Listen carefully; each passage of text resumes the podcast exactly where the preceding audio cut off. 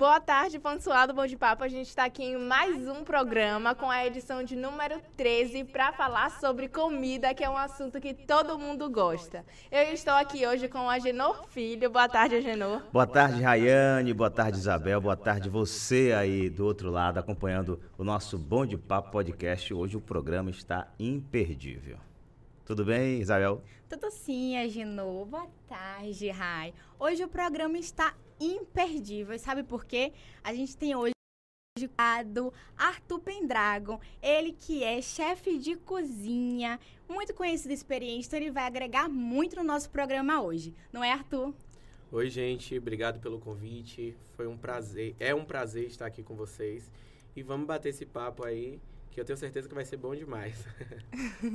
Pronto, Arthur. A gente que é aqui da bancada, né, que tá um pouco acostumado, já, já, o programa começou tem pouco tempo, a gente está um pouquinho já integrado com as câmeras, mas e você que é um global? A gente está curioso para saber como é essa experiência, né?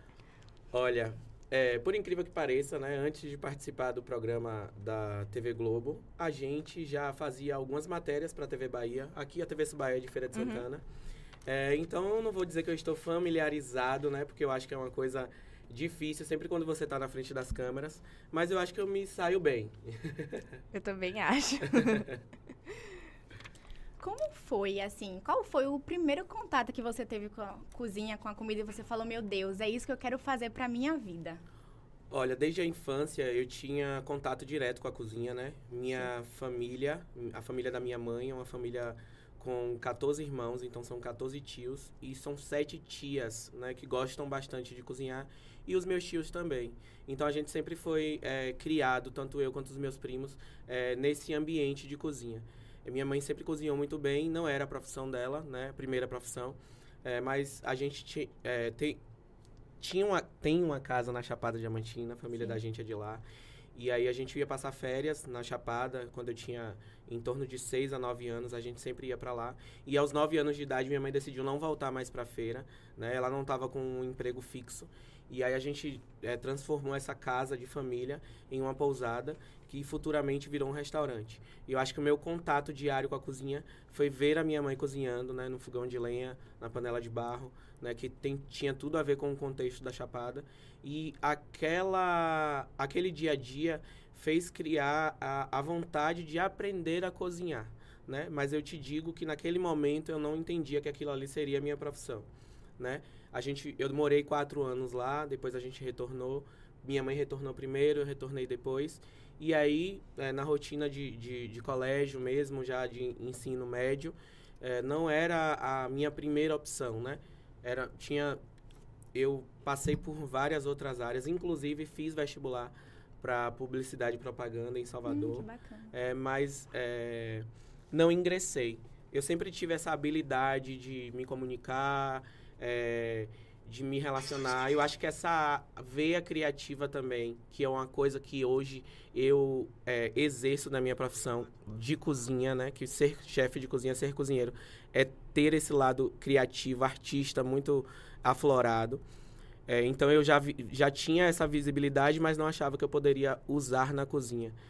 E aí depois de quase três anos tentando vestibular, fiz vestibular para medicina, vesti... e era meio... Então você passou por muitos caminhos. É, e era... sabe aquela coisa de adolescente que ainda não sabe o que Sim. quer? Então eu fiz administração, fiz medicina, eh, fiz publicidade e propaganda, então quem via assim falava, gente, esse cara deve ser louco. Então você chegou a cursar? Você começou os cursos? O único curso que eu cheguei a fazer Sim. foi... É, eu fiz um semestre de enfermagem, né? Quando eu fiz o vestibular de medicina na Univasp, é, em Petrolina, eu fui para a segunda fase, mas na segunda fase eu não passei. E aí, quando eu fiz enfermagem, eu fiz um semestre e eu falei, ó, realmente, essa parte da área de saúde com sangue não rola, não, né? não vai dar certo. Deixa pra próxima. Eu não optaria por essa, não. Apesar de ter muita curiosidade, não rola. E aí, quando eu saí, né, eu, eu sempre tinha essa também essa questão da, da área de saúde muito forte, porque a maioria da, da família, a gente sempre é influenciado por alguém, não tem é, pra onde correr. Né? Então, tinha muitos primos que eram médicos, é, enfermeiros, é, fisioterapeutas, enfim. E a minha família é muito grande, né? Então, a gente está sempre junto e sempre tinha influência. E aí eu falei, ó, eu vou tentar nutrição. Também, eu, eu, eu meio que botei um limite, né? Ó, três anos já, já tá no time, né? Eu preciso realmente entender que eu preciso fazer alguma coisa aqui. Se decidir por uma área, né? Exatamente. E aí, quando eu fui fazer o vestibular de nutrição, por incrível que pareça, meu, meu pai já já estava bastante influente. Ele falava: faça o vestibular para geologia. Ele trabalhava, ele trabalha na Vale do Rio Doce. Sim. E ele achava que seria algo legal para fazer. Quando eu fui fazer o, o, a inscrição do vestibular da UFBA em geologia, embaixo de geologia tinha lá gastronomia, né? Quando a gente vai marcar Uhum. as opções de, de curso. Eu falei, gastronomia. Poxa, cozinha. E aí, E antes dessa parte já tinha uma história. É, com 16 anos eu comecei a atuar realmente, ganhar dinheiro, criar minha independência financeira com a comida. E aí eu falei, poxa, eu vou tentar isso aqui, né? E aí eu perdi mais um ano, porque eu tive que fazer a inscrição no de geologia, Sim. marquei tudo errado, porque eu já sabia que não era aquilo, né? E falei, então eu tenho um ano pra conquistar isso aqui que eu quero, né? E aí eu investi, eu já tinha três anos, que já tinha saído do colégio, eu investi em um cursinho de redação e fiquei ganhando dinheiro, né? Sim. É, já como eu falei pra vocês, com essa questão das trufas, quem, quem conhece a história sabe que eu comecei vendendo as trufas pelas ruas daqui da cidade, pelas sinaleiras, enfim. E você que fazia tudo? Os passos? Eu fazia tudo. É, a gente produzia, né? Mas deixa eu finalizar a parte da, da- Sim, sim. que a gente volta pra lá. E aí eu fiz o vestibular e passei. E aí paralelo, paralelo a isso eu fiz o vestibular de nutrição também e passei. E aí eu fiz a escolha por gastronomia e fui pra Salvador, né?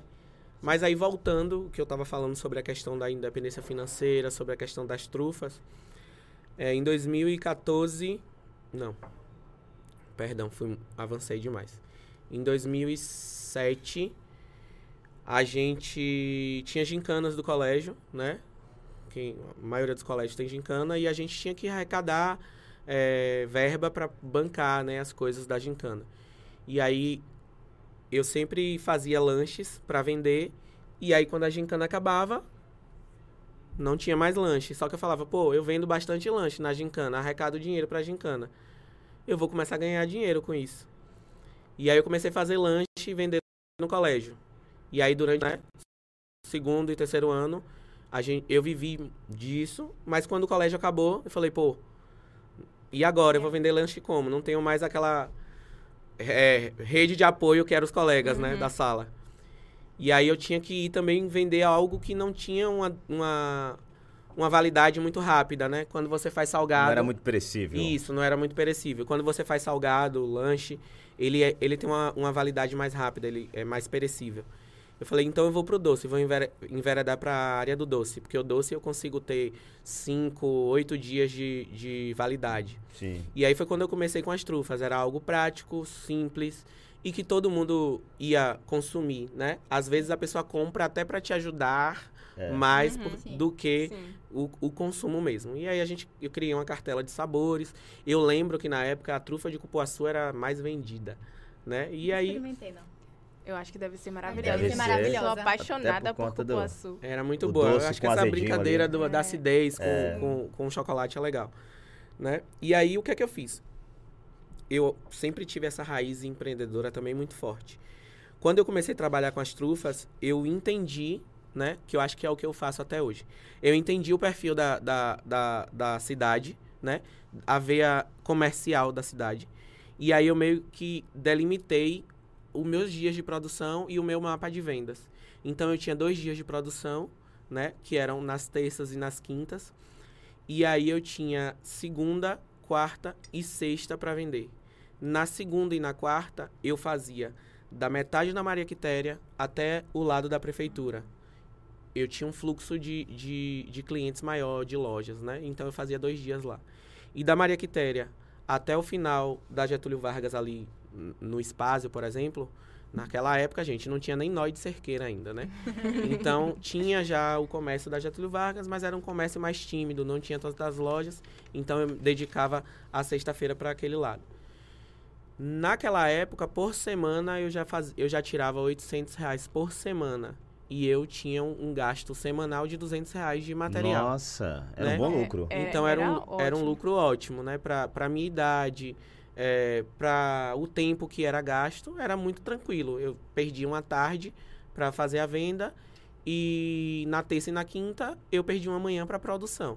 Então eu conseguia conciliar tudo. Gente, eu vou avisar antes, eu tô um pouquinho gripado, então de vez em quando vai rolar uma tosse aí, viu? Não, tranquilo. Bebe uma água que É, tudo aqui tá tudo bem. se normaliza. Pois é.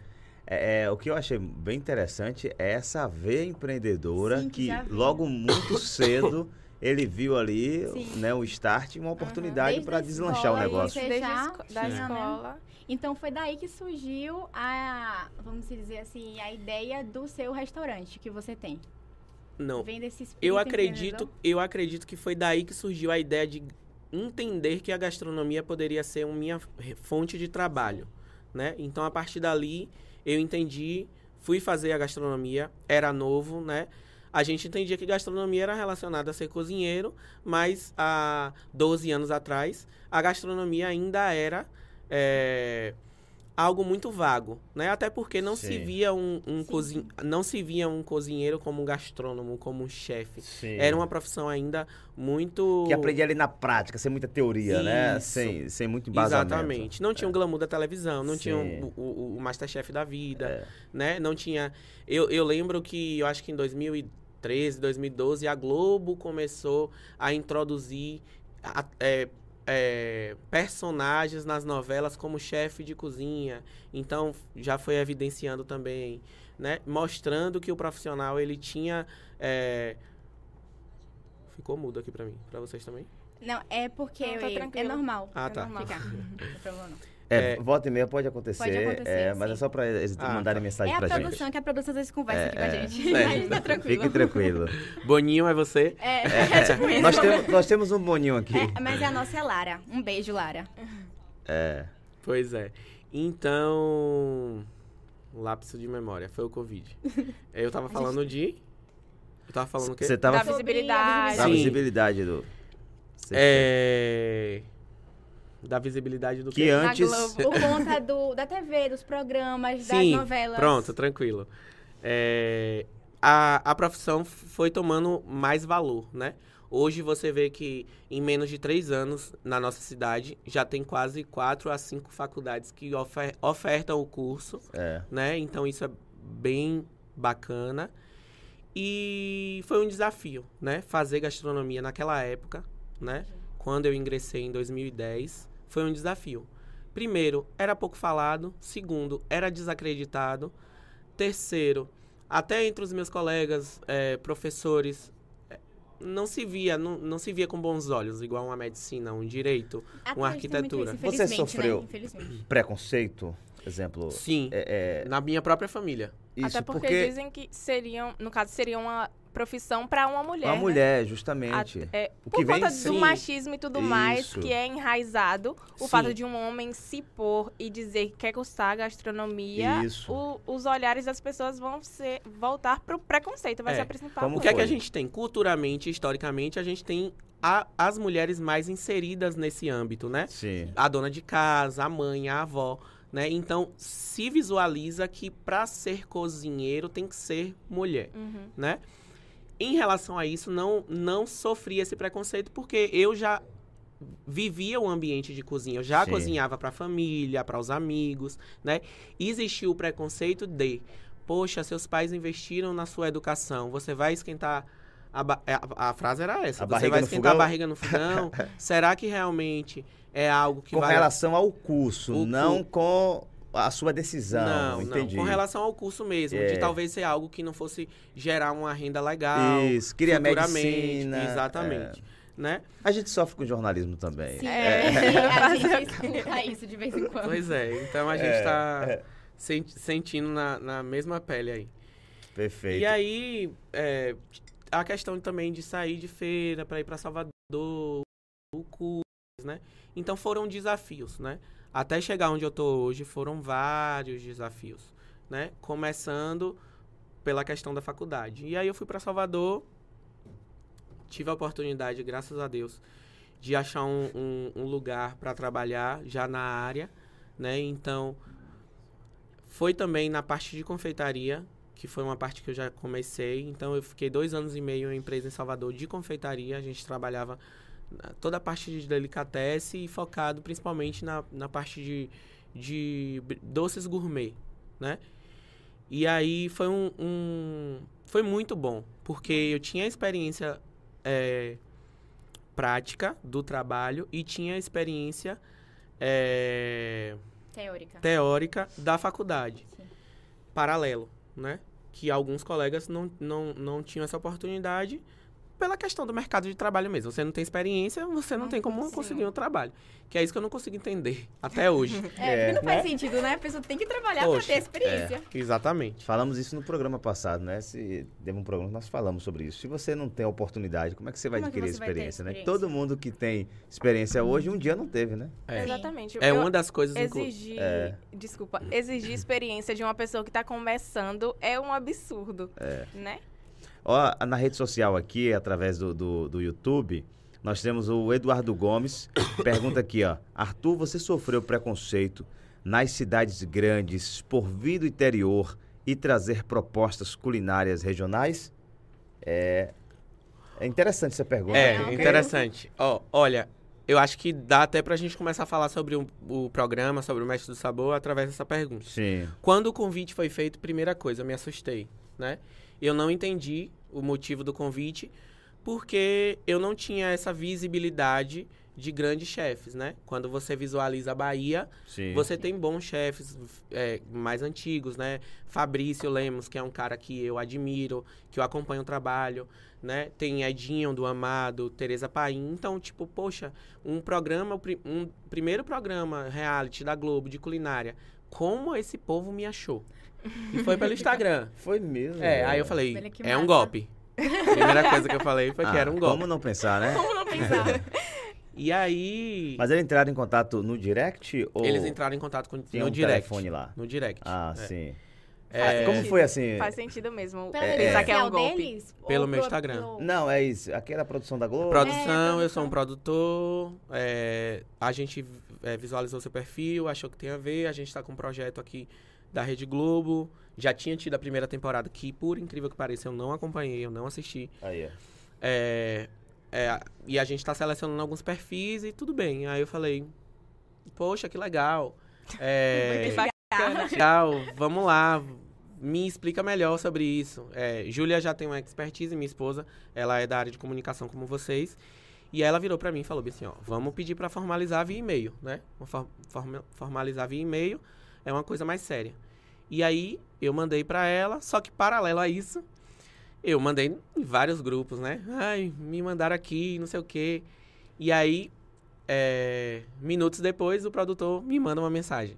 Não fale pra ninguém, é um reality. Oh, meu Ah, Deus. Você não pode vazar. Foi. Aí eu falei, pronto, então já foi, já não vai rolar mais nada. Aí saí apagando de todos os grupos, Eu falando que era uma imagino. pegadinha. Abafa, abafa, Né? esquece. E aí a gente foi passando pelas etapas, né? Da, da, de seleção, né?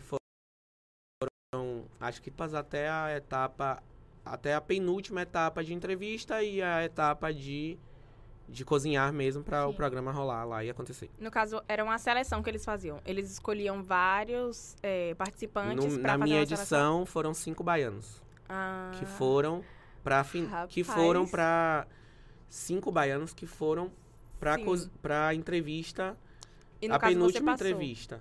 Ó, são várias etapas, né? Geral, o programa ele tem, ele acontece com 18 participantes. Acredita-se que 300 pessoas são entrevistadas, 56 vão para uma entrevista e a apresentação do programa, e desses 56 que cozinham, 18 entram. Então, várias pessoas que vocês não viram, porque elas não passaram, Sim, sim. não entraram no programa, mas chegaram até a penúltima etapa, por exemplo. Entendeu? É, E você foi passando ali para aquele processo. Agora, antes, é, é, lá na sua rede social, você é, era- foram avaliados alguns pratos que você postava ali? Foi isso? não, sei. não. Não teve avaliação de rede social. Eles Ah, pediram. A, a, a gente passou por a etapa de história, né? Contar a minha história. sim, Depois a gente fez uma etapa de câmera, né? sim. Para eles visualizarem como era. Acho que talvez minha performance nas câmeras, como Até minha desenvoltura, a fala, desenvoltura, essas fa- coisas. isso. né? E aí depois a gente vai para etapa é, da penúltima etapa e etapas finais que eu não posso dar muitos detalhes porque o programa ele ainda acontece, né? E tem esse formato de reality, de, de ser de só você só descobrir as pessoas que vão participar no dia. Enfim, só para amarrar para responder a, a, a pergunta do Do Eduardo. do Eduardo. Né? Quando eu cheguei no programa, que eu fiz a, primeira, a, a penúltima entrevista e a gente foi pro hotel e eu conheci vários chefes, né, de várias, várias regiões e estados. Network legal também. É, bacana. É. Eu me, é, era uma pergunta que eu fazia pra mim pra, e, pra, e para eles, né? Eu falei, gente, é, eu não tenho tanta expertise como vocês. Não tenho tanto portfólio. Eu vi o meu lado empreendedor tão forte que quando eu terminei a faculdade eu tive a necessidade de voltar para minha cidade, abrir o meu negócio, né? O buffet ele já tem nove anos, né? Então já tem bastante tempo. Então eu fiquei naquela atmosfera ali, sem, sem fazer muitos cursos, é, sem ir para fora do país fazer Porque um precisava estágio. trabalhar também, Sim. né? É. Saco vazio. Mas o que é que acontece? O, o, o, o, o chefe de cozinha, ele faz o, o, o sentido contrário, geralmente. Ele faz a faculdade, depois ele vai estagiar com um grande chefe, depois ele Sim. vai para fora do país para aprender outras culturas, outras cozinhas, e aí depois ele pensa em abrir algo para ele. Eu acho que eu fiz o, o, o, o, o sentido contrário e não me arrependo, não vou mentir. É, eu acho que o que tem que acontecer também acontece Sim. né? Por, por incrível por incrível que pareça, eu, eu tudo mais eu tava lá junto com eles, né? Sim. Então só pra amarrar a pergunta dele e aí depois a gente pode até finalizar a questão do programa. Eu não senti preconceito, não existiu preconceito, mas eu senti a questão assim de ter pouca bagagem no sentido técnico, né? É, aprendi muito no programa, aprendi muito com os meninos. Eu costumo até falar sempre que participar de um reality não era um sonho, mas eu acho que Deus realizou esse sonho de outra, o meu sonho de outra Sim, forma. sim. Eu tinha o desejo e a vontade de me relacionar com profissionais da minha área. E Porque aconteceu tudo naturalmente. né? isso. Sim. Porque eu queria realmente trocar figurinha, tirar dúvida. Quando eu monto um cardápio aqui, eu mando para os meninos para perguntar o que, é que eles acham e vice-versa. É, quando eu chego em São Paulo, em Goiânia, em Recife, eu sou bem-vindo. Né? Eu vou com eles. Portas. Sim. e- Isso. E, fez uma relação. É, abriu a oportunidade de ter o contato, né? De tirar, justamente de. Hoje eu não me considero mais uma pessoa com pouca técnica, né? Porque tudo que eu tinha interesse de aprender ou desejo, os meninos me passaram, né? Às vezes até por telefone. Aí eu, eu sei o que eu faço. Eu só preciso de alguns comandos, né? Pra executar. Realmente é assim, tem que ter essa Que troca, geralmente, entre profissionais, né? Inclusive, tipo, por exemplo, com a Genô, tem uma troca, ele passa água, Sim. então Sim, é sim. importante ter. Sem falar que caiu como uma luva pra ele, né? Ele recebeu Sim. uma mensagem ali, pessoal, e depois Globo, já foi. amizades é. em diversos países, Sim. chefes de div- diversos estados. É. Então é, foi muito importante Foi, mesmo. foi bom demais. Inclusive, você tem esse contato também com outras culturas. Você já tinha, porque você já visitou alguns países. Já. 16 países. 16 países. É, já. A E gente eu acho que- percebeu. É. e eu acho que pra minha profissão agrega muito, Sim. né?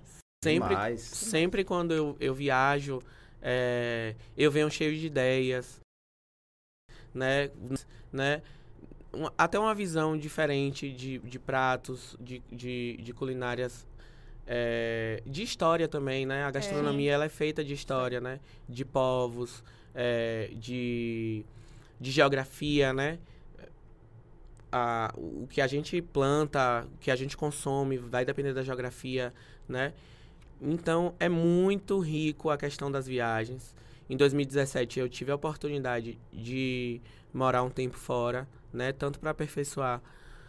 Aperfeiçoar, não, né? Começar a falar em inglês, né? Aperfeiçoar, não, porque eu não falava nada. É, hoje eu me viro, né? Eu consigo viajar sozinho, inclusive. É, E a oportunidade também de ter a experiência em- fora do país, em, em, em cozinha, né? Foi bacana. Então, eu acho super válido. Sim, Sim. e você pode conhecer a cultura do local através da culinária. Eu acho isso incrível, Sim. cara. Eu acho isso. Com certeza. Sem falar que vai diferi- diferindo muito de continente para continente, né? Sim. A culinária mesmo oriental é uma coisa completamente diferente da É, nossa, né? O que a gente acha normal aqui pra gente, o que são normais, pra- coisas normais pra eles, a gente vai chegar lá e vai falar assim, meu Deus, Sim. eles comem isso mesmo? É. Agora, o que eu posso te dizer em relação a essa questão da geografia gastronômica é que é hoje, no, no país que a gente vive, é o lugar que a gente come melhor, que a gente tem uma maior variedade de ingredientes e que a gente tem mais essa, essa, esse Divers- intercâmbio, Sim. essa diversidade de receitas com o mesmo ingrediente. No país, às vezes, e o que eu sinto é que eles são muito limitados. Sim. Por exemplo, a massa, ela só pode ser feita... Tipo assim, um pra- é, batata só pode ser ou purê ou batata frita. Não pode ser Ah, mais não nada. Não tem aquela criatividade, É, no caso. e aqui- Isso, Aqui é. a E gente tem inventa. É. criatividade O brasileiro tudo. é, é surreal, né? E eu acho que pela Exatamente. mistura de, de, de ser colonizado por vários povos, a gente tem influência de um, influência de outro. Então, se, se você é casado com ele, mas você tem uma influência que- de fazer a batata desse jeito, ele tem a- desse jeito, a, a mistura de vocês dois já Sim. vai fazer a batata de outro jeito. É assim que eu, eu visualizo a cozinha brasileira dessa Sim, forma. é dessa Faz um forma. bem bolado. Agora, é, o mais interessante aqui, é, eu quero saber o seguinte: qual foi o peso você quando voltou para a Feira de Santana após participar de um programa na TV, né, a nível nacional?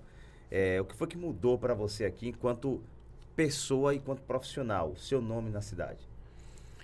Ó, eu costumo dizer que é, era até um, um medo. Quando realmente a gente entendeu que era o programa, eu demorei três dias pra responder, porque era um medo. Porque como eu tinha essa insegurança de achar que sabia pouco, eu falei, olha, eu tenho uma visibilidade na cidade, né? As pessoas já conhecem meu trabalho, o buffet, Sim. o restaurante, as matérias, como eu falei, que a gente gravava pra, pra TV Bahia, que eu inclusive acho que eles me acharam por esse motivo, por arquivo mesmo, na própria TV Subaé. A gente não sabe até hoje. Eu tinha um medo de ir pra televisão, não me dar bem e me queimar, Sim. né? Então, assim, eu acho que eu já tinha a visibilidade da minha cidade. O Certo. que aconteceu foi ter, ter virado algo nacional e o que eu posso dizer hoje até mundial. Porque eu tenho muitos seguidores que são de outros países, que entram em contato comigo. Quando eu vou pra São Paulo, por incrível que pareça, é bem diferente. As pessoas realmente me param, me abordam, querem tirar foto Pô, querem que massa. falar. Eu acho que pelo fato de eu já morar aqui na cidade, já ter contato com muita gente, me relacionar com muita gente, as pessoas já agiram com mais naturalidade. As pessoas que eu conheço, óbvio, né? Sim, As sim. pessoas que eu não conheço, que não fazem parte da minha rede, elas realmente ficavam eufóricas, felizes, né? Sempre recebendo um feedback legal de ter representado a cidade de uma forma bacana, né? De saber que tem um restaurante legal para experimentar os meus pratos. Então, foi positivo, né? A resposta que eu posso dar é que foi positivo. Inclusive, Maravilha. temos aqui uma matéria que saiu no G-Show, que é Mestre do Sabor. Conheça o chefe Arthur. E aqui tá é, dizendo qual foi o seu prato de entrada, que foi Arthur escolheu como prato para entrar no programa um ravioli de maniçoba ao molho de muqueca de banana da terra e entrou para o time da mestra da mestre Kátia Barbosa. Inclusive, você contou aqui por que, que você escolheu ela. Então, Conta pra gente que eu fiquei agora curiosa aqui. Ó, da minha linha de cozinha, né? Do que eu gosto de fazer, acredito. A Kátia era a que mais se encaixava, né? Ela Sim. cozinheira, mãe, nordestina. Então, não, a Kátia é carioca, perdão. Mas ela tinha aquele estereótipo de, de, de, de cozinha brasileira mesmo. Então foi.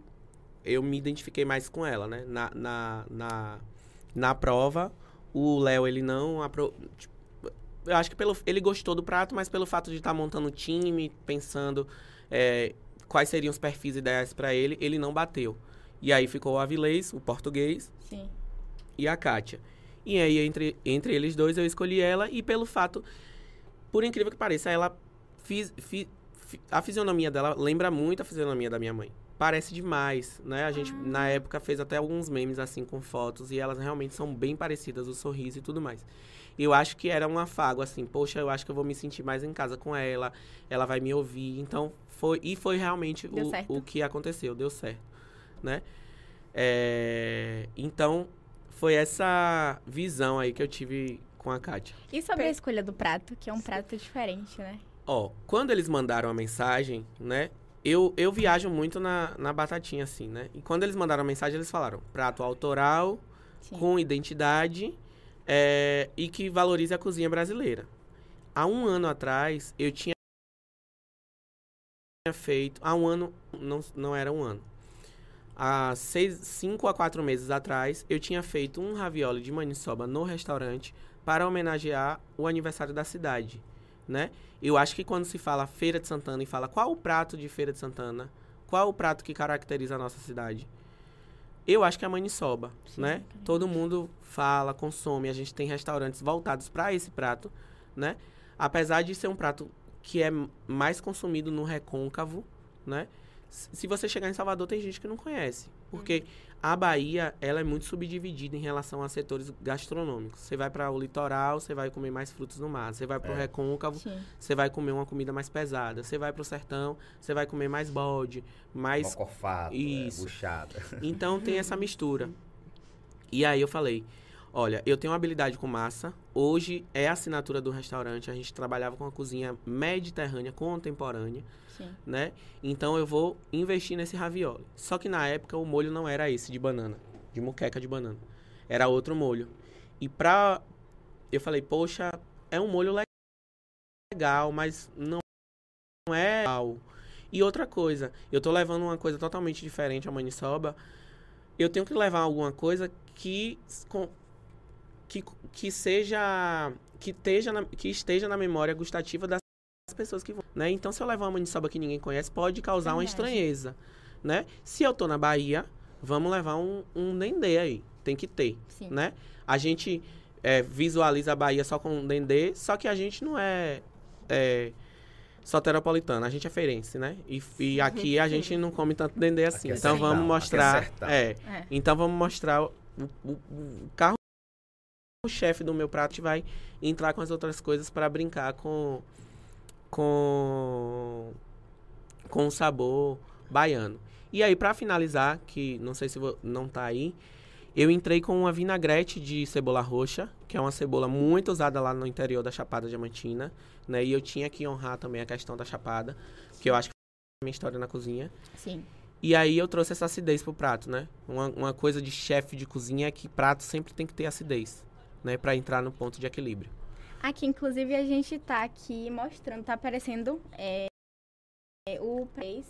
Muito bonito. Inclusive, gente, que vontade de comer. A gente tá passando vontade aqui, hein? Eu, acho que era pra acredito- ele ter trazido pra Era. gente. Eu tá? acredito que a galera de casa deve estar passando vontade. Agora, me, me, me trouxe uma curiosidade aqui agora que eu vou aproveitar o chefe para poder tirar. Sim, Sempre que eu assisto os programas de culinária, a gente vê que é uma quantidade assim bem resumida, né? Um prato, uma Verdade. decoração, eu, aquela eu acho coisa. um absurdo. Sim. Pro estômago, pros olhos é lindo de É ver. isso. Mas eu ficaria triste. E eu fico pensando assim, O valor nos- que você paga. pra quantidade, eu queria que ele explicasse É isso pela aí. experiência, Sim. acredito, né? É, gente. É, é, pela aí. beleza, a gente deve pagar também pela Ali, beleza, a não é ideia possível. é a degustação, não é que você vá ah, encher a barriga, encher a pança. Que a gente nordestino gosta de comer um pouquinho, né? Vamos lá, vamos pensar como. é, não vamos pensar como chefe, vamos pensar como consumidor mesmo. Sim, Sim. Quando você vai para um restaurante, que você vai com sua esposa, namorada, amiga ou amigo, você pensa em só comer e ir embora? Ou você pensa em aproveitar o momento que o restaurante vai te proporcionar? Aproveitar o Aproveitar o momento. momento. Pronto, quando você pensa nesse momento, você não tem como fazer uma refeição só, um prato único. Você pensa em pedir uma entrada, em degustar uma bebida, né? E depois ir pro prato principal e finalizar com um doce, né? Geralmente, toda refeição pede um doce no final. No final. Eu, é. particularmente, não sou muito fã de doce, mas gosto de amarrar com um docinho. Eu acho que pensar as etapas do seu momento em um restaurante faz com que a gente não extrapole na quantidade de comida para você ter uma experiência completa, né? Verdade. Você não querer comer a entrada, que vai ser muito bem servida, e falar, poxa, não vou pedir o prato principal, só vou finalizar com doce.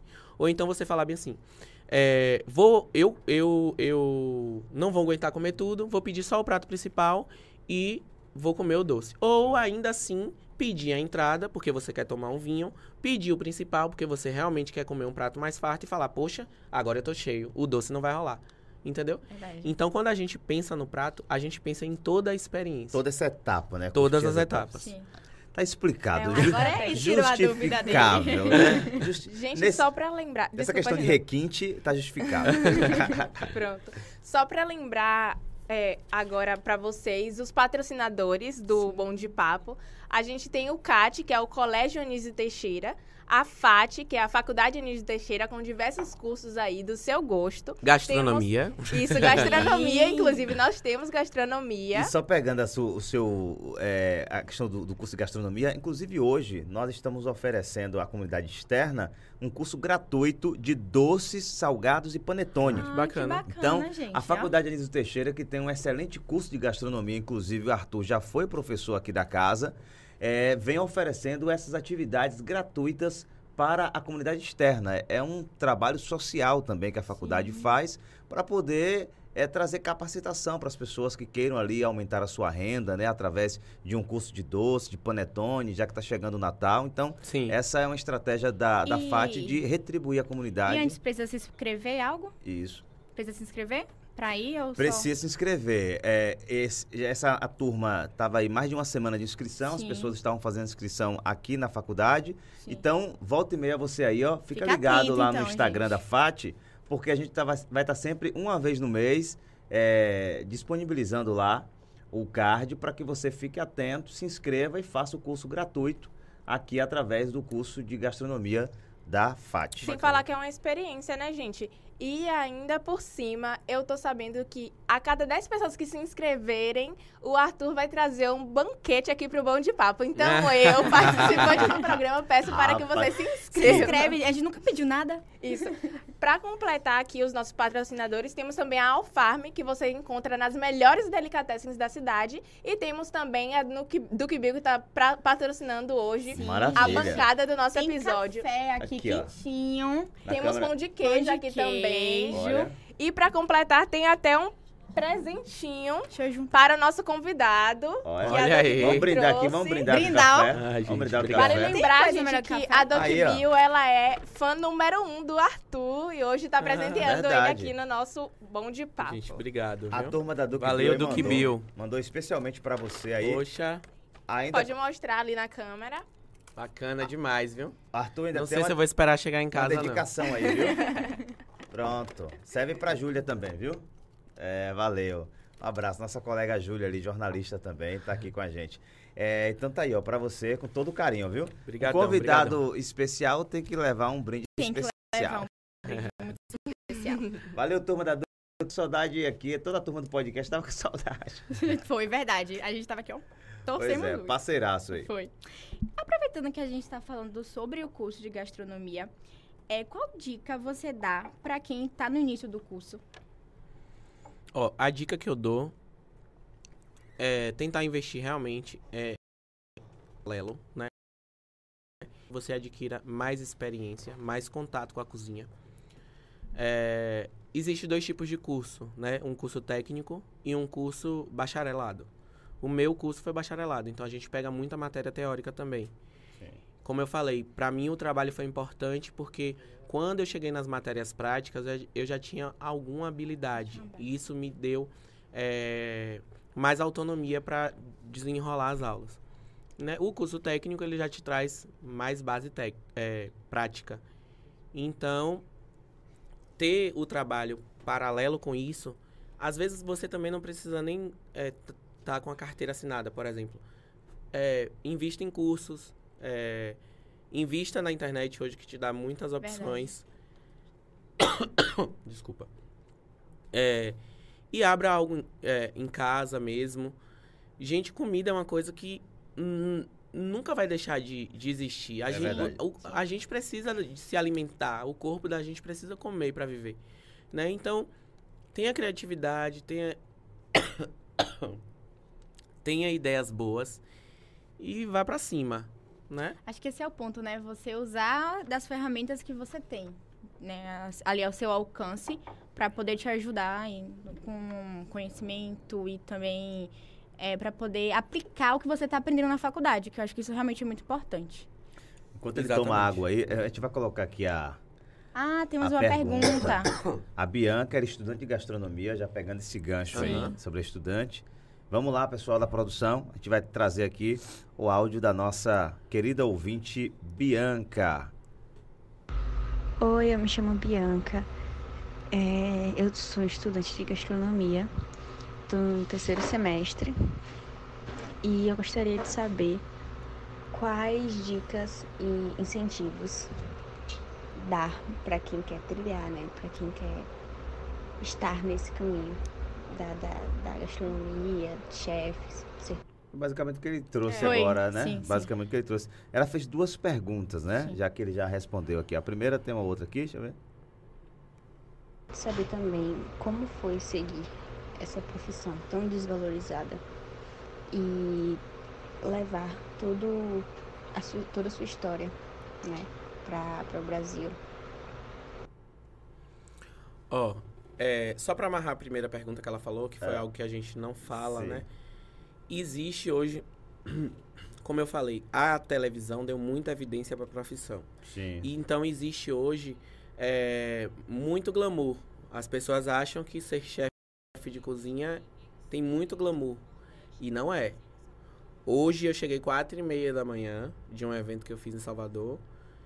E ontem a gente fez outro evento em feira. Foram dois eventos. Então a gente acordou seis da manhã e trabalhou direto até quatro e meia da manhã Nossa Então é bem Senhora. puxado. bem puxado. A gente tem uma equipe muito boa, né? A equipe do meu restaurante, inclusive, mandar um beijo pra eles. Pode mandar. Né? A equipe lá da casa do chefe, né? Tem a equipe do buffet também, mandar outro beijo. É muito boa, muito Porque essa grande. galera do buffet que trabalha muito, porque é Trabalha. externo, né? Isso, Porque- e tem que montar, montar o evento, recolher o material.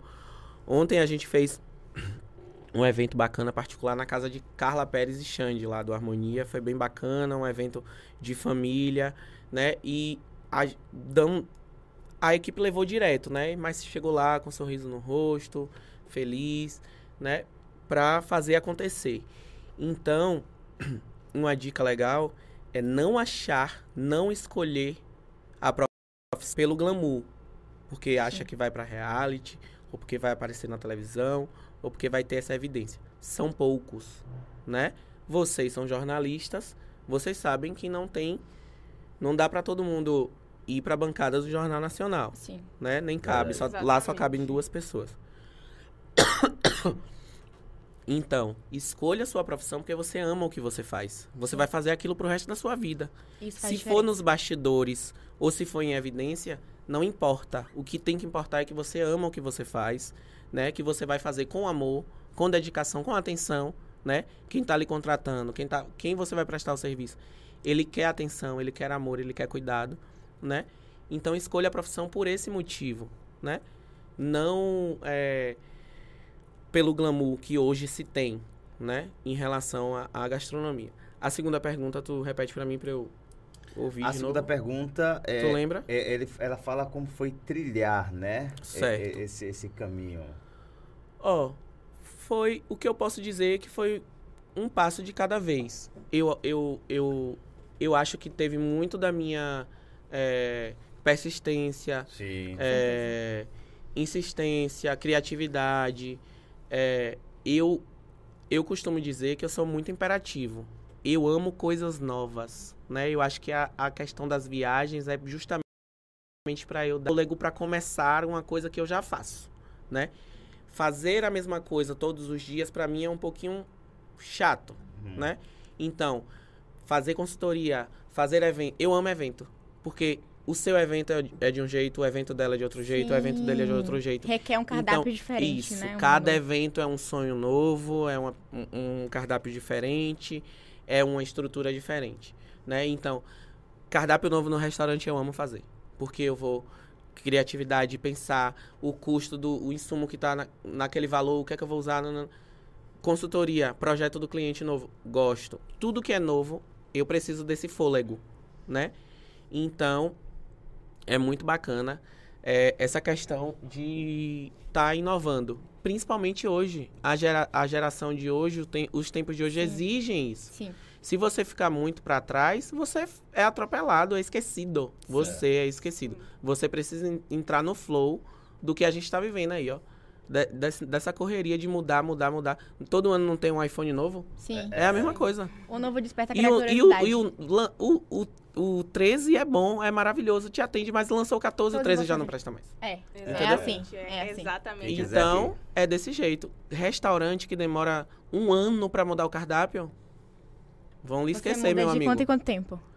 Hoje a gente tem um executivo que muda de dois em dois meses. Sim. E eu tento introduzir um prato novo, geralmente de três a quatro meses, no menu fixo, né? Sim. E aí a gente vai naquele bate-bola de vamos tirar o que tá vendendo menos, botar uma coisa nova, né? Tem prato também que não pode sair de jeito nenhum, porque o cliente só vai lá comer aquilo. Isso. Entendeu? Entende. Tradicional, né? tem, sempre tem. Então entende o, teu, o perfil do seu cliente, o que você gosta de fazer. E é isso. É, a- o, o caminho que eu trilhei foi, eu acho que foi esse. Não me acomodar. Não achar que eu já estava bom demais ou que pra mim já era o suficiente. Né? É sempre achar que tá faltando alguma coisa. Tá faltando alguma coisa. Então Precisa você- fazer uma coisa nova. Sempre buscando conhecimento, É, né? é. Algo. Progresso, né? Sim. É. Sempre ir continuando pra você progredir e melhorar o que você já Uhum, tem, no caso. Sim. Temos várias perguntas aqui, o Ah, YouTube que tá bombando, o pessoal É. interagindo com a gente, Obrigada, bate-papo aqui no nosso podcast Bom de Papo. É, o, a Ana Célia, ela colocou aqui, em uma das viagens que você fez para o exterior, você levava comida brasileira? Só rapidinho, que são várias perguntas aqui. Ó, quando eu, quando eu fui morar realmente, que eu passei três meses, eu levei Sim. cuscuz. Sim. Ah, Ah, também gente, levaria. cuscuz é, Cuscuz É é, vida, massa. gente. é maravilhoso. É, eu sou nordestino e adoro cuscuz. Cuscuz combina com tudo, né? Você que é chefe. com- Nossa, bom demais, meu Deus. É, Silvia, o restaurante Casa do Chefe tem muito tempo de aberto. Vocês abriram pós-pandemia? A gente abriu em 2018, né? São quatro anos já da Casa do Chefe. Ah, massa. E a gente considera que depois da pandemia a gente reabriu, né? Porque Eu foi um acredito. momento muito difícil e a gente venceu, né?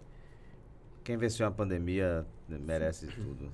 É, a Alane botou que me deu vontade de Duke Bill. Pronto. É. Ah, então aí, ó? pede. Ó, não É, vou dividir o meu bom. não, viu? É. Brincadeira. O Robson, ouvi falar de algumas criações dele na pandemia. A coxinha de maniçoba e o pastel, por exemplo. Como acontece esse processo de criação dos pratos?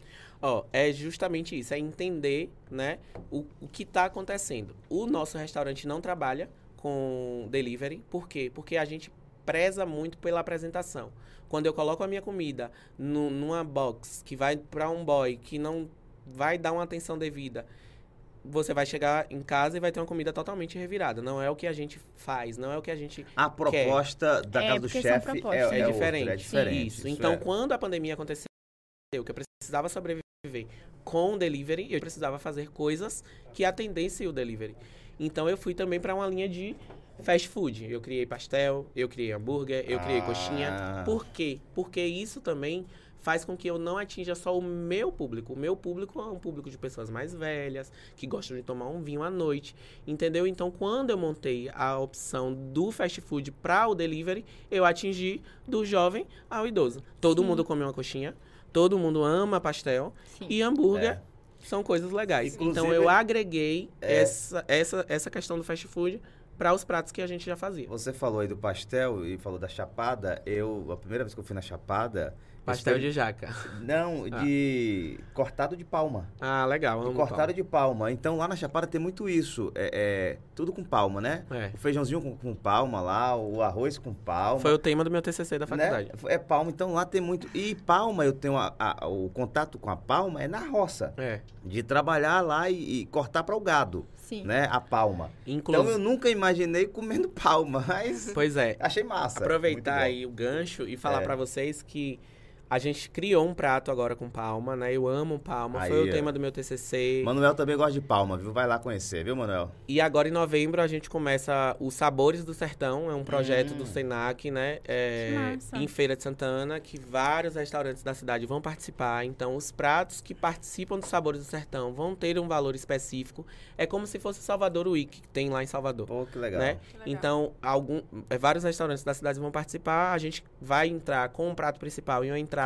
E um dos nossos pratos escolhidos va- vai conter a palma. Quem não conhece, tem a curiosidade, o interesse, Vale vai na casa do chefe experimentar a palma, que é algo é. muito saboroso.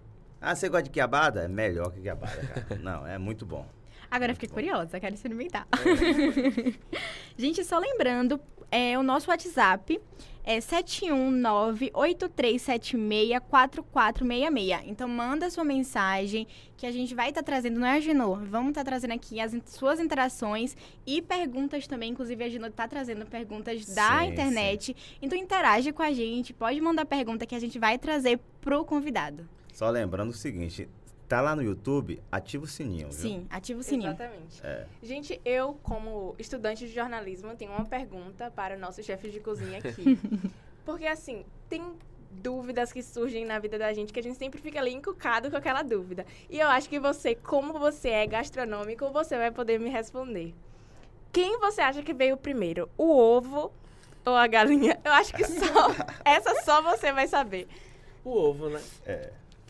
Certeza E quem, absoluta. e quem colocou o ovo? Aí você vai... Aí entra na biologia, É, outros vai campos. vai pra um- uma atmosfera muito maior. Mas foi o ovo, Tá bom. com certeza. Perfeito. A galinha nasce de onde? Do ovo. Então. Mas antes disso, ela nasceu de quem? Hã? Colocaram um ovo pra ela nascer. Ah, foi um, di- um dinossauro que botou um ovo e aí deu errado, nasceu uma galinha. Foi. Era Mais ou menos. maior, foi o menor e... É. Inclusive, Verdade. uma outra que dá muita briga na internet é biscoito e bolacha. Toda vez, do nada, Você é sobre bisco- isso. Biscoito é sem recheio, bolacha é com recheio, né não? Biscoito é sem recheio e bolacha com recheio. Eu É. fico abrangendo tudo. Pra mim, tudo é biscoito. Sei lá, Não. já eu tinha uma teoria do e, formato. bolo e torta. Bolo é bolo de Bolo. casa, sem Sim. cobertura, sem nada. Com a rodinha. torta Torta. é com recheio, com camada. Seguindo isso de recheio, então faria sentido Não, isso. É. bolo e torta eu, eu Não, sempre sabia é. discernir. É, Bolo e tá, torta, tá. eu sempre Eu- soube tá, vai discernir. é igual vírgula. Eu coloco quando achar que vai. Não, Não. mas não, aí tem a regrinha. Mas, mas com relação ao bolo e torta, eu sempre soube Sim, discernir. não, é. Agora, biscoito e bolacha, eu tinha uma teoria que o biscoito tinha um formato, bolacha tinha outro. Qual Ah. é a bolacha? A bolacha, tipo a Marilã, a bolacha. Sim. O biscoito, já o biscoito recheado. Ah, Mas sim, Marilã sim. na embalagem não vem escrito bolacha Marilã, vem escrito biscoito, biscoito Marilã. Marilã. E a bolacha recheada vem escrito Sim, bolacha cá. traquina. E na embalagem Então- do Pocazói vem escrito o quê? Biscoito. Pocazói.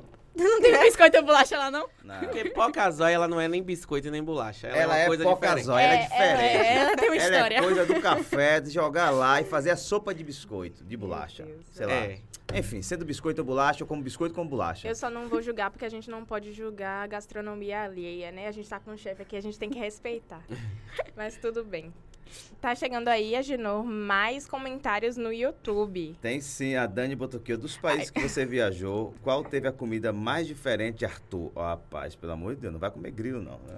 Ó, mais diferente É. que eu gostei, mas quando eu falo as pessoas têm uma repulsa, quando eu fui pra Israel eu comi carne de cavalo.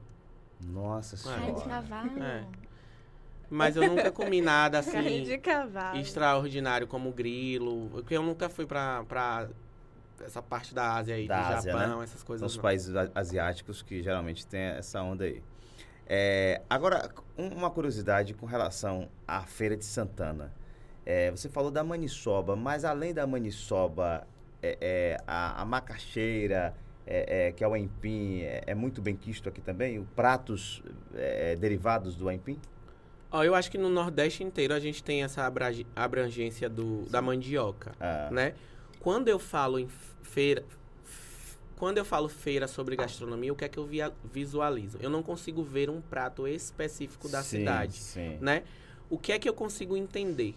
Nós somos um entrocamento rodoviário Sim. que temos influência de vários essa, estados. Essa diversidade. né? Então a gente tem muita coisa aqui de muitos lugares com muita evidência. Mas o bode, a maniçoba, a macaxeira, né? Essas comidas mais pesadas que são vendidas na feira. Feira de Santana, a gente nasceu É, de uma é. feira Uma feira. livre, então é comida É, de é. feira. Então são essas comidas que vão falar assim. É, é a identidade da, da gastronomia feirense. É a comida de feira, comida pesada, né? O, a, a galinha também, caipira, aquela coisa. Mas a mandioca, eu acho que ela faz parte aí do Nordeste, do Brasil inteiro, só que na parcela do Nordeste, Nordeste ela é tem mais forte. Mas você Gente- vê que grandes chefes brasileiros, a, a, a, a, a tiazinha lá mais simples que faz, velho, eu nunca esqueço de uma carne do sol com aipim que eu comi, Ai, eu amo. voltando de uma trilha no Capão. Nossa senhora. que tava incrível. E aí a gente foi é, em São Paulo, na Baianeira, a, comer a comida da Manuela Ferraz, que era uma carne do sol com aipim, e aí tinha um molho poavre na carne do sol e um agrião. Então você tem os mesmos ingredientes com uma leitura diferente, uma versão diferente. É que nem quando você dá os mesmos ingredientes para as pessoas, para diferentes pessoas, mas o prato ele vai ser de várias formas, Sim. por mais que tenha sido o mesmo ali alimento, Ingrediente. ingrediente, vai ser nossa, porque tem uma leitura de mundo ali É, que você bota, né? Sua sim. cultura. Tem o enfim. pulo do gato também, Sim, né? e tem o pulo do gato. Gente, só um minutinho. Pra galera que tá assistindo a gente no Instagram, a live, a live vai cair por causa do limite de tempo do Instagram, mas a gente ainda vai continuar ao vivo no YouTube. Sim. Então, o pessoal que tá assistindo no Instagram, vai correndo pro YouTube e continua assistindo a gente de lá, porque a gente não vai acabar agora. Canal Bom de Papo Podcast e também Sim, no canal da isso, Fátima. isso. sim, sim. Falar em pulo do gato, Sim, lembrei aqui da participação que a gente teve no Panela de Bairro, sim. que é um programa... Participamos. Que massa. É um Nossa, programa bem legal. teve outro de Feira de Santana também, também Panela que- de Bairro. Teve Eu outro também massa. aqui de feira que participou também. É. É um programa bem legal porque valoriza a gastronomia baiana, né? Ele, ele, Sim, ele sim. o Dalton, né? O Dalton, ele vai em, em, em lugares poucos conhecidos, aquela coisa toda Aquela comida de mostrada boteco, né? culinária, ali. exatamente. E aí ano passado, na primeira edição, né, em Feira de Santana, eles estão sempre no aniversário da cidade, trazendo panela de bairro. Esse ano veio novamente. E aí ano passado, na primeira edição, a gente participou e ganhamos, né? Foi um prato bem legal, foi um prato criado por mim também. E tinha a brincadeirinha lá do pulo do, do gato. gato, aí é. você falou e eu lembrei. Tá vendo? É, é justamente é, o que eu queria trazer é o seguinte. Como é você ir almoçar na casa de alguém? Tipo, um, am- amigo lhe chamou para almoço, familiares, e as pessoas sabem que você é chefe. Então, é, a preocupação, nossa, e aí? Tá, tá legal? Você é aquele chefe que fora do, do trabalho é bem crítico? Olha, tia, o feijão precisa fazer assim, o arroz tá assim, a carne tá mal passada. Ou as, ou as pessoas nem ligam mesmo e tal, manda você pra cozinha. Como é essa, essa convivência fora Ó, do ambiente? Eu sou bem crítico. Isso aí é fato. É, imagina, Ah, tem que, então eu já ficaria ser. Eu não convidaria pra você. Eu não convidaria. Se eu convidasse, eu falei, venha antes pra você preparar comida pra gente. Pronto, aí seria melhor, né? Não, não, fique tranquilo. Ó, existem, existem dois perfis. O perfil da pessoa que me conhece e vai ficar extremamente tranquilo. Não me conhece que vai ficar nervosa. Nervosa. Justamente pelo fato de achar, poxa, ele é chefe de cozinha, É, é, ele vai ter um olhar diferente, um paladar diferente pra tudo. Só que eu tenho um, um paladar extremamente simples. Eu gosto muito da comida mais simples possível. Pra você ter noção, me fazer feliz é um prato de feijão com farinha. Quem me acompanha no Instagram sabe que quando eu tô em qualquer restaurante, eu posto lá, boto o nomezinho do prato e falo, poxa, legal. Mas quando eu faço o meu mexido em casa com a comida da minha mãe, de fe... ou da, da minha, da minha subchefe lá, Silvana, do restaurante, de feijão com farinha, oh meu Deus do céu, eu... Aquele feijão bem temperado É, lá com pronto, carninha. Acabou. É só isso que eu já preciso. foi, já foi. Só isso que eu preciso. Então não tem muita dor de cabeça não. Inclusive vocês que estão aí assistindo e quiserem me convidar para comer um mocofato, um feijão com farinha, uma rabada, um sarapatel, é 92454593. Aí, Inclusive, tem uma pergunta aqui que é exatamente sobre isso. Arthur, você deixa as pessoas cozinharem em casa ou é só você? Não, as pessoas podem cozinhar em Aí, casa. tá vendo? Inclusive, tem uma pergunta aqui No que eu meu acho... caso, na minha casa, só quem cozinha sou eu. Porque Ah, a minha então já tirou. digníssima esposa só sabe fazer cuscuz.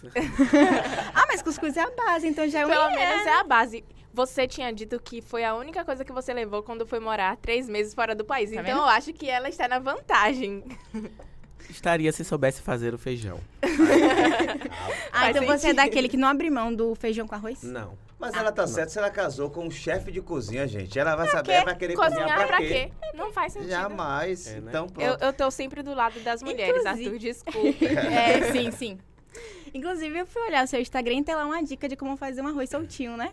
Eu falei, gente, essa dica foi a aqui é última dica boa. lá que, a gente, que eu dei, né? Foi a última dica que eu dei, que eu acho legal, porque é uma coisa prática que às vezes as pessoas é, veem muita dificuldade. O que, eu, o que eu acho engraçado, geralmente, quando eu escuto, é que as pessoas relacionam as comidas que são feitas em datas comemorativas ou, ou para eventos muito é, grandes como comidas difíceis. As pessoas falam, poxa, fazer feijoada é muito difícil. Fazer caruru e vatapá é muito difícil. Gente, é muito simples. Sim. Prim- Às vezes você usa cinco, co- cinco a seis ingredientes e, e... Gente, fazer um vatapá é Sim. tudo no liquidificador. Sim, você, Você vai bater tudo no liquidificador e vai botar na panela e vai mexer. Acabou. Não tem mais nada pra fazer. Mais nada. Tem segredo. Mas ah, o vatapá é- só é feito em Semana Santa. Só é feito Sim, no aniversário para Sete Vou comemorar aniversário, vou, vou, vou, vou comemorar aniversário, vou convidar 100 pessoas, vamos fazer um cara. É. Mas é muito simples, gente. Sim. Não é, não é difícil porque é o panelaço. É, dif... é muito simples. Sim, ainda bem que lá em casa a galera sabe disso. Que Aí você sempre vai fazer um risoto, tem várias, várias etapas, várias técnicas para o risoto ficar bom, né? Porque muitas pessoas podem falar que fazem um risoto, mas talvez não seja um risoto. E se você atrela a, por exemplo, não ter muito, assim, um conhecimento realmente sobre a cultura, tipo, a nossa culinária? Você acha que é por conta disso? Que você cria esse... Não, eu acho, é eu acho, eu acho que o que é que acontece, né? Voltando para a questão das mães, das mulheres na cozinha. As pessoas visualizam assim, a, a, a minha mãe, a minha tia, a minha avó que cozinha, ela passa a manhã inteira na cozinha. Então elas acham que é um, um trabalho que demanda muito tempo, que gasta muita energia e que depois, depois do almoço que todo mundo come ainda tem prato para lavar. Então as pessoas pensam assim, que tudo voltado para a cozinha É de- dá trabalho, demanda muito tempo. Então, as pessoas que não têm interesse para cozinhar é porque acreditam nisso. Entendeu? Mas é tudo é rotina, é, é, é, é prática, É é técnica, técnica, sim. entendeu? Eu, por exemplo, odeio cozinhar em cozinha bagunçada. Odeio, eu não consigo. Eu não consigo me concentrar. Então, Verdade. quando eu tô sozinho, inclusive, eu vou fazendo, vou limpando, vou fazendo, vou limpando, vou fazendo, vou limpando. E quando eu tô com a minha equipe, eles já sabem. Precisa ser realmente tudo muito alinhado. Senão, eu já começo a ficar nervoso, a me estressar, entendeu? Porque você precisa entender que na medida que você faz uma coisa organizada, você cansa menos. Você tem Verdade. menos trabalho, entendeu? É... Júlia vê que quando eu tô fazendo alguma coisa em casa, ou pra receber alguma- alguns amigos, ou, ou até pra gente mesmo, eu, eu sujo o mínimo possível, porque eu primeiro organizo tudo que eu vou usar, depois eu uso, e aí os pratos é com ela, né? Ah, Quem não cozinha lava. É, né? Essa técnica eu achei legal, porque eu sou uma tragédia na cozinha e principalmente quando eu tento fazer alguma coisa, eu saio melando tudo e coisas necessárias, cria aquela bagunça, então me dá um estresse tão grande que eu não consigo desenvolver. Então, essa habilidade, essa dica que você deu aí de você já planejar e ver o que vai usar para deixar tudo deixar ali cima. separado, né? Para não ficar naquela hora, cadê a, a frigideira? Cadê não sei o Aí quê? Cadê? queima o ovo enquanto você tá preparando. Inclusive, em uma das provas do programa, quem assistiu deve lembrar, é que a gente só tinha uma boca de fogão, uma panela para fazer tudo, né? Então, é você realmente entender que com a organização, com a, entender a logística do que você vai fazer, você consegue sujar absolutamente nada. A gente só tinha uma panela, uma boca de fogão e as facas, né? E os ingredientes. O resto estava tudo é, isolado, né? Eles isolaram pra gente não utilizar. E os pratos, todos os pratos saíram. Todos os chefes entregaram um prato. Claro que existe é, é, o aprendizado que a gente tem na faculdade, de manter tudo limpo, organizado, pra gente não perder tempo, não queimar o ingrediente e tudo mais, né? Mas eu acho que o que afasta as pessoas de quererem aprender a cozinhar, a aprender os pratos é, do nosso país e tudo mais, é justamente esse medo de achar que é uma coisa que dá trabalho, que vai cansar, que vai perder o dia todo, porque a gente, a, a, a referência que a gente tem de cozinha é, é a cozinha de casa, das nossas mães, nossas avós, por aí vai, entendeu? Sim. Apesar que agora tem mudado um pouco isso, né? A gente tá, tá vendo mais essa dinamicidade, essa dina- dinamicidade na cozinha, essa dinâmica, né? Não tem mais aquela coisa fixa de ah, a mulher vai pra cozinha, enfim. Agora tem mais essa essa troca. Tem outras Sim. pessoas que vão. Isso é muito né, bacana. Inclusive, é. É. uma mudança na sociedade mesmo. Então, isso até motiva, acredito, mais as pessoas a buscarem o conhecimento na parte da culinária. Tá? Aprender, cozinhar. E também acredito que seja por conta da internet. Não sei se você acha que é por conta Sim. disso que tem conteúdos fáceis, acessíveis, né? É, facilita bastante, né? Você vê que hoje até os próprios chefes de cozinha, eles conseguem ter uma, uma visibilidade, uma quantidade de seguidores legais, porque as pessoas elas se interessam mais, elas querem aprender receitas mais práticas. Quando na pandemia, antes do programa começar, inclusive, quando eu quando eu comecei a gravar receitas, a gravar conteúdo para voltado para minha área, eu tinha 2 mil seguidores e antes do programa começar, né, que claro deu uma visibilidade maior, eu já tava com 8 mil. Então, em dois meses de pandemia, eu bati 6 mil seguidores a mais na minha conta, porque eu tava entregando um conteúdo que as pessoas têm interesse de aprender, Sim. né? É, mas tem é, dificuldade de, de oferta e às vezes também elas querem realmente fazer uma receita de uma pessoa que elas acreditam, né? Porque receita tem várias na internet, mas às vezes você vai pegar a receita de fulaninho de tal que você não sabe quem é, e às vezes você. Será que ele realmente está entregando Sim. tudo? Será que é realmente. Entendeu? Eu acho que a questão da minha receita ser dada é, e você me conhecer gera uma credibilidade maior. Eu, por exemplo, quando eu vou tirar alguma dúvida ou buscar alguma coisa na internet, eu vou buscar de um chefe que eu conheço, que eu tenho referência. Sim. Não de um. Você bota lá macarrão, vai aparecer milhares de macarrão. Tiazi- uma tia, uma avó, um, um chefe. Eu vou buscar uma referência mais confiável, né? Hoje na internet a gente busca referências mais confiáveis. Então, eu acredito muito nisso. A questão do do da família, né, em, tá mais voltada para essa questão da cozinha. Eu acredito que a pandemia colaborou bastante, né? Verdade. A gente teve muita gente em casa, né? É, E era a forma de lazer. A gente podia sair, não tinha cinema, não tinha barzinho, não tinha nada. Então, acho que as famílias começaram a se reunir em casa, aprender a cozinhar juntos, marido com esposa. Os homens tomaram gosto, porque gostam de tomar um vinho, receber os amigos. E eu- hoje eu vejo muito assim, ah, a mulher faz a mesa posta, o cara vai lá e cozinha, ou, ou vice-versa, ela cozinha e o cara lava depois e recebe alguns amigos. Eu vejo muito isso porque, ah, do mesmo jeito que a gente recebe, eu e Juliana recebe em casa, a gen- a gente é recebido também por amigos, né? Sim. Então a gente vê muito isso, presencia. Bacana. Como tá as redes sociais da Geno? Tá aí. Tá legal. Agora, é, agradecer imensamente a participação do povo, né? As pessoas que mandaram Sim. pergunta, interagiram. Tava dando aqui uma olhada. É, e até aquele detalhe, tudo que é bom dura o suficiente para ser Acaba, inesquecível, né? né? Mas Já, gente? Tem um chefe aqui de cozinha aí falando sobre comida, ó. não, a comida me prende de um jeito. Inclusive, eu tenho certeza que o pessoal hoje da bancada vai sair daqui já direto pra cozinha de casa, preparar um prato daqueles, porque depois de um incentivo desses, né, gente? Ó, lá no meu Instagram tem mais de parado. 60 receitas, viu? Ó, já tá aí. Pronto, é, a pode falar o seu Instagram pra galera de casa. Ó, meu Instagram pessoal, né? ge- Geralmente eu coloco, gravo algumas receitas e deixo lá no, nos destaques. É chefe com F mudo, Arthur Pendrago, né? O meu nome, Arthur Pendrago. E aí a gente tem o Instagram do restaurante, que é Casa do Chefe por Arthur, e tem o Instagram do buffet, que é Buffet Pendrago. E aí a gente tem essas três redes aí que a gente alimenta com comida.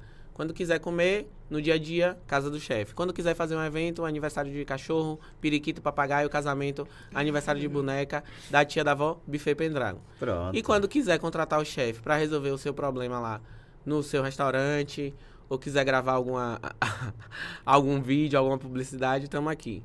Pronto, gente. Esse foi mais um episódio do Bom de Papo, a edição de número 13. E vale lembrar de novo os nossos patrocinadores, que é o Colégio Anísio Teixeira, a Faculdade Anísio Teixeira, a Alfarm e a Duke Bill, que patrocinou aqui novamente a nossa bancada do episódio. E vale lembrar também que o episódio da semana que vem vai ser na terça-feira, porque quarta-feira é feriado, então o episódio vai ocorrer no dia 1 de novembro. Então, encontre a gente lá terça-feira às 17 horas e boa tarde pra vocês. Boa noite pra vocês. Tchau, Isa. Se despeça aí do pessoal do YouTube que tá acompanhando a gente. Ah, gente, eu não queria dar tchau, não, mas já que tem que dar tchau, já que tem que ir, eu vou me despedir. Então, daquele jeito que eu sempre começo, vou finalizar hoje, que é Fala Galera Bom de Papo. Manda mensagem pra gente é, pelo WhatsApp, que a gente pode estar trazendo no próximo programa, assim como a gente fez com Bianca, a gente pode estar fazendo com você aí de casa. Então, manda sua pergunta pra gente. Vou repetir até o número aqui, pra não ter desculpa de você não mandar. 983764466. Repetindo, 83764466. E é 71, esqueci de falar o DDD, tá, gente? É 71. Enfim, eu espero vocês no próximo programa, como o Rai falou, que vai ser na terça-feira. Então, não perca a gente, que com certeza vai ser também um papo muito bacana, como foi hoje. Agradecer, inclusive, Arthur, por ter vindo, topado, participar do nosso podcast. E é isso, gente. Aguardo vocês. Nos acompanhem e terça-feira tem mais, não é, Genô? Pois é, um abraço, obrigado, Rayane, obrigado, é, Isabel, e também ao Arthur, né? Muito obrigado pela sua participação e até uma próxima oportunidade falando sobre Sim. culinária e gastronomia, né? Sim. Convidada da gente aqui é sempre bem-vinda. Sempre tá? bem-vinda a voltar. Que Pois bom. é. Eu também gostaria de agradecer, né, pelo convite. Foi um papo muito bacana. Eu acho que é sempre esclarecedor, né? Tirar dúvidas, falar sobre a área da gastronomia de uma forma real, né? Sim. Não, como eu falei, é, com a questão do glamour. E é isso aí. Sempre que precisar, pode contar comigo. É, inclusive para as, as aulas da, da... Essas aulas gratuitas da, da. FAT. E o meu Instagram, quando quiserem tirar dúvida, a gente sempre recebe mensagem das pessoas que acompanham o meu trabalho. Tirar dúvida de como fazer o arroz, né? Ou o feijão. Pode mandar mensagem que a gente tá lá e responde. Maravilha. Muito obrigado. Muito obrigada e até a próxima. Tchau, gente. Até semana que vem. Tchau, tchau. Terça-feira. Tchau, obrigado.